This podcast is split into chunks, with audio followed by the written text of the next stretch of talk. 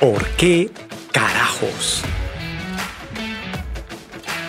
Con David Bejarano. Bienvenidos.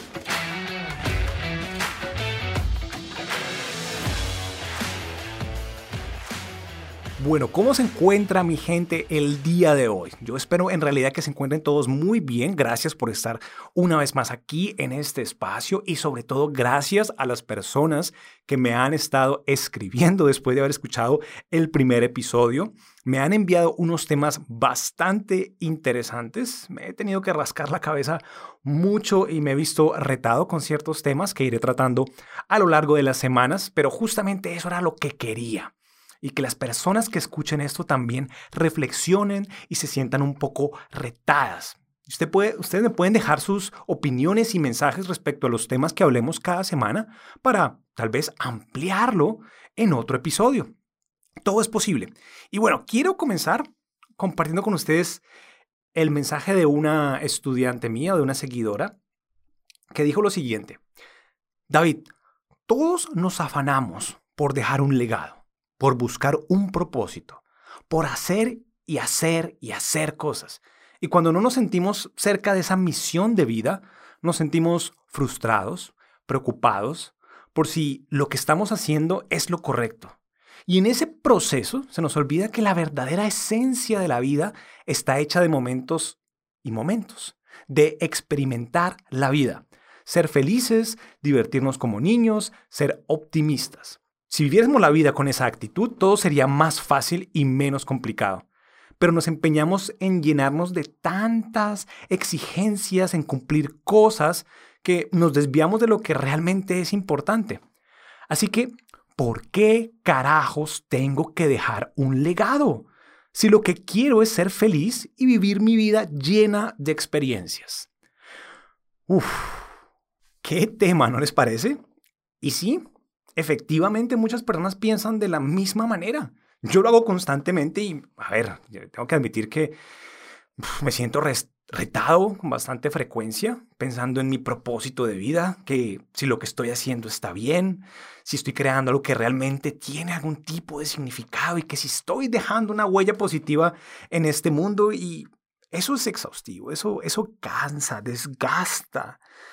¿Qué tiene de malo si quiero sencillamente disfrutar lo que me da esta vida o gozar de los buenos momentos y dejar de preocuparme por cosas de, de las cuales ni siquiera me voy a enterar si es que estoy muerto? Ah, bueno, eso es lo que creemos, no he estado muerto y no sé, puede que justamente después nos enteremos que lo que hicimos sí valió la pena y que debimos haber invertido nuestro tiempo en cosas mejores, pero en realidad no lo sabemos. Entonces, ¿por qué nos estamos partiendo la cabeza con algo que nunca nos vamos a enterar si fue o no realidad.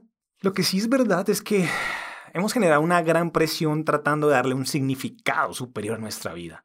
Y nos quedamos enfocados en lo que vamos a hacer al futuro y se nos olvida, bueno, vivir realmente el presente. Yo considero que, a ver, el problema aquí es que pensamos primero en el legado que vamos a dejar y después en lo que vamos a hacer justamente para alcanzarlo. Y eso es lo que genera la angustia. Ese, ese desespero, esa necesidad de demostrar de que todo lo que estamos haciendo en cada segundo tiene un propósito. Yo me puse a revisar que las personas que realmente han dejado una huella y de las que seguimos hablando después de que han fallecido, tienen algo en común. Es que ellos sencillamente se decidieron por hacer algo y se entregaron completamente a ellos sin, sin saber cuál sería el resultado final. Y frecuentemente, después de su fallecimiento o después de muchos años de trabajo sin saber cuál iba a ser el resultado final, fue que, bueno, terminaron recibiendo un reconocimiento. Y ahí sí dejaron un, legado del cual podemos disfrutar todos nosotros. Miren, por ejemplo, la liberación de países como India por, por Mahatma Gandhi o de Sudáfrica por Nelson Mandela, o el descubrimiento de la penicilina, o la famosa bombilla de Thomas Edison y tantas cosas más, son calificadas ahora por, por ser algo que cambió el, el, movimiento de la historia, que cambió la vida y el mundo como lo conocemos. Pero en su momento eran sencillas personas que se enfocaron en un propósito de vida. Entregaron su corazón a algo que para ellos era importante, sin saber si, hey, ¿se van a acordar de mí si hago esto en 100 años, en 200 años? No. Yo dudo mucho que ellos hayan sentado a pensar cómo los iba a ver la historia, si hacían A o B. Ellos simplemente fueron, hicieron lo que querían hacer. Y como dice la persona que escribió este mensaje, la vida se hace de momento a momento. Me parece que la acumulación de momentos bien vividos, con una intención específica que nace de nuestro interés propio por hacer algo mejor de este momento en el que estamos, y si lo repetimos constantemente, bueno, a largo, a largo plazo puede crear nuestro propósito de vida y puede llegar a tener el potencial de ser un legado más no tiene por qué convertirse en uno. Pero bueno, también hay, algo muy cierto en este mensaje y es que el hecho de que nosotros nos sintamos frustrados con nuestra vida cuando estamos lejos de una misión nos demuestra que nosotros no estamos aquí simplemente para dejar pasar los días. Nuestra esencia, nuestro ser quiere expandirse, quiere avanzar, quiere crecer para darle un sentido a nuestro existir en este planeta, en esta experiencia de vida. No vinimos sencillamente a usar los recursos de este planeta y retirarnos.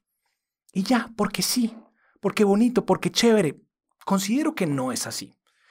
No sé cómo lo vean ustedes, pero yo creo que frecuentemente la frustración también proviene del hecho de que queremos cumplir con una idea de propósito que no es nuestra que nos imponen en casa nuestras familias o la sociedad en la que vivimos o los miles de libros y cursos de desarrollo personal que nos dicen que necesitamos encontrar nuestro propósito. Y bueno, puede que yo forme parte del problema ofreciendo también cursos para construir la visión y propósito de vida.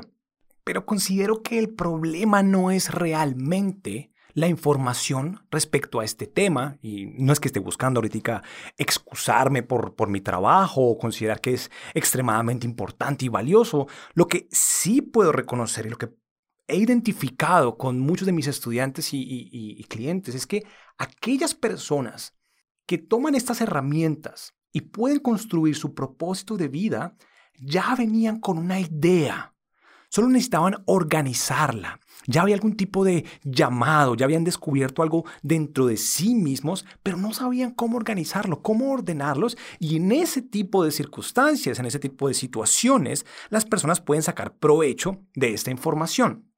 Por otra parte, hay ese otro grupo de personas que llegan a este tipo de libros o llegan a este tipo de, de, cursos creyendo que con solo hacerlos van a descubrir su propósito de vida, que alguien más va a poder identificar en ellos mismos lo que es importante para ellos, lo que le da propósito y sentido a sus vidas y eso no funciona así de fácil. El cielo no se va a abrir simplemente y una luz con una voz tenue te va a decir cuál es tu propósito de vida y de ahora en adelante necesitas hacer esto. No, no funciona así.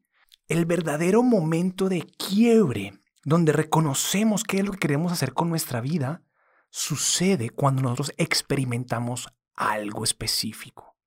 ¿Qué es eso en tu vida? No tengo ni la más remota idea.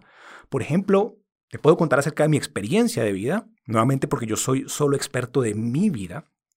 Y tengo que reconocer que yo descubrí mi propósito haciendo algo completamente diferente a lo que hago el día de hoy. Muchos de ustedes tal vez sabrán que yo tengo una carrera en economía internacional y jamás se me ocurrió a mí que podía enseñarle a alguien que tendría la paciencia para dictar clases, cursos y talleres. No tenía pero ni cinco de ganas de estar frente a un tablero y explicarle a, personas cosas que tal vez ni siquiera les interesaban. Pero curiosamente, fue a través del estudio de esta carrera que se me abrió la posibilidad de dictar una clase. El profesor vio mis notas y me ofreció la posibilidad de que yo dictara ciertos em, módulos de una materia. Jamás me hubiese pasado por la cabeza, pero dije, hey, ¿qué es lo peor que puede pasar? Bueno, puede que me despidan después de un semestre, pero se verá muy bien en mi hoja de vida que alcancé a enseñar un módulo en la universidad. Y así empecé. muerto del susto, sin saber cómo lo iba a hacer, con una cantidad de muchachos con jaqueca, en guayabados o incluso todavía borrachos en un jueves en la mañana tratando de entender econometría. A esa gente tenía yo que enseñarles. Y déjeme decirle que me encantó. Me pareció emocionante poder hacer eso, poder entregar la información a las personas y ver en sus caras a veces una gran cantidad de confusión, pero también un poco de alivio cuando entendían las cosas y encontré mi pasión. Encontré algo que me movió en el sitio menos esperado. Y yo siempre creyendo que lo que menos podría hacer yo en esta vida es un instructor o ser un maestro o ser un profesor y tener la paciencia suficiente para hablar con personas acerca de sus emociones y cosas por el estilo. Eso se dio un poco después. Pero lo que yo quiero, lo que yo quiero que quede claro aquí, que tú entiendas, es que es a través de experimentar diferentes cosas a través de atrevernos a hacer algo completamente distinto a lo que estamos acostumbrados a hacer, que puede que lleguemos a identificar lo que nos apasiona. Y voy a volver a tal vez al, al ejemplo cliché de Mahatma Gandhi. Él era un abogado, ¿sí? Muy bueno. Y terminó siendo una persona que movió a todo un país a salirse de la colonización con una resistencia no violenta. ¿Qué tenía que ver una cosa con la otra? Para nada, pero ciertas experiencias y ciertos momentos en la vida le demuestran a uno cuál es el propósito. ¿Qué vale la pena para mí? ¿Dónde quiero invertir mi tiempo? Pero tenemos que abrir los ojos. Está bueno crear estructuras, está bueno guiarse un poco y entender qué hace que una meta tenga un valor para mí cómo se puede ir generando o desarrollando el propósito. Pero también hay que vivir, gente. Si no podemos estar pegados todo el tiempo del celular, del móvil, ¿sí? distrayéndonos porque no nos queremos ocupar de esta pregunta. Y nos interesa, no, no tiene que interesarte que dejes un legado, pero sí considero que es necesario invertirle tiempo a encontrarle un propósito y un sentido a nuestra vida. ¿Cuál sea ese? No quiero calificarlo, no quiero decirte qué exactamente hace o se puede calificar como un propósito de vida. Esa es tu responsabilidad, eso es lo que tú necesitas indagar, pero no abrumándote ni estresándote ni comparándote con otras personas que tal vez son mayores que tú y han logrado ya una gran cantidad de cosas y hablan todo el tiempo que es su propósito de vida. ¡Ey! Bien por ellos.